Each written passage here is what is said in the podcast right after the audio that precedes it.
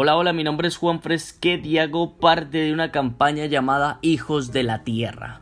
Y hoy queremos empezar, debutar en nuestro canal de podcast hablando del fracking. Muchas personas desconocen acerca de esta práctica y otras que la conocen pero simplemente la dejan pasar. Pero si nos situamos un poco en contexto, es una de las prácticas más destructoras hacia el planeta. Al final de este podcast, ustedes sacarán sus propias conclusiones. Les quiero explicar un poco que el fracking es una técnica para extraer petróleo y gas de lugares que antes no se dejaban. Para las personas que no conocen todo el petróleo está almacenado en formaciones de rocas y estas formaciones tienen poros y grietas en donde se deja fluir el petróleo.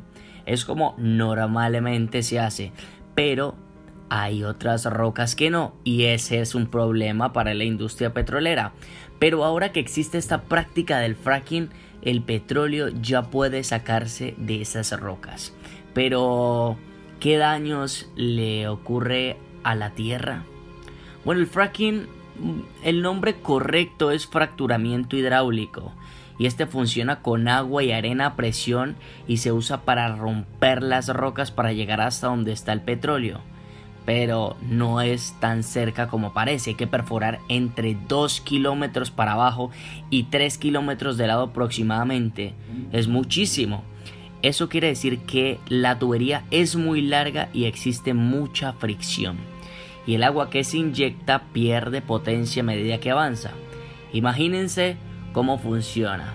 Así que, para esto, ¿qué se debe hacer? Pues hay una solución que lo utilizan con arena más el agua y unos químicos para que se lubrique la tubería para combatir con esta fricción.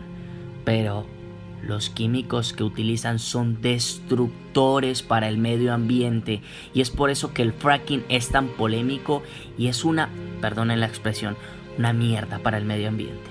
Básicamente estamos contaminando grandes cantidades de agua con la que se inyecta para romper rocas y toda esa buena parte de agua sucia que entra claramente se va a tener que devolver aún más sucia por los compuestos radiactivos con todo ese petróleo. La contaminación es tanta que imagínense que ya no es posible tratar con el agua para hacerla potable. En conclusión, esa agüita que se puso ahí ya no sirve para nada. Pero aparece una nueva incógnita. ¿Qué se hace entonces con esa agua sucia? ¿A dónde la pueden situar? ¿No? Nadie se la va a consumir. Eh, juntarla con un agua limpia pues sería otra catástrofe. Entonces lo, lo usual y lo que generalmente hacen es que lo entierran muy profundo. Pero resulta que en los subsuelos donde se entierran también existen reservas de agua potable y si se llega a mezclar con ellas tendremos otro desastre ecológico gigante. Significa que es un encarte esa agua tan contaminada. Pero, claramente hay un pero en esas industrias petroleras, y es que ellos tienen normas y precauciones para que no suceda esto. Pero, en realidad, ese tipo de precauciones no están bien pensadas a futuro porque con el cemento que ponen en las tuberías para que no se filtre el agua contaminada por la tierra, del todo a medida que va transcurriendo el tiempo se van a empezar a agrietar y esa agua va a empezar a mezclarse con otro tipo de agua, un agua potable que existen en los subsuelos, lo que mencionábamos anteriormente, y se va a mezclar con la tierra. Y ya hay casos donde cuando el petróleo se derrama, la contaminación y el desastre ecológico es inmenso. Y arreglar eso a corto plazo se convierte en una tarea casi que imposible.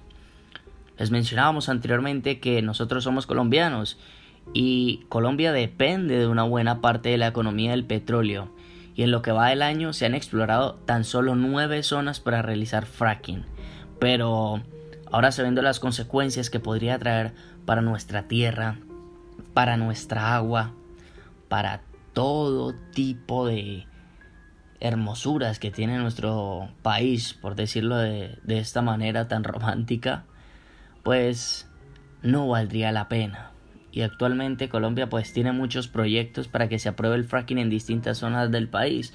Pero yo les pregunto, ¿es importante el dinero? ¿Vale la pena asumir los riesgos ecológicos que deja el fracking?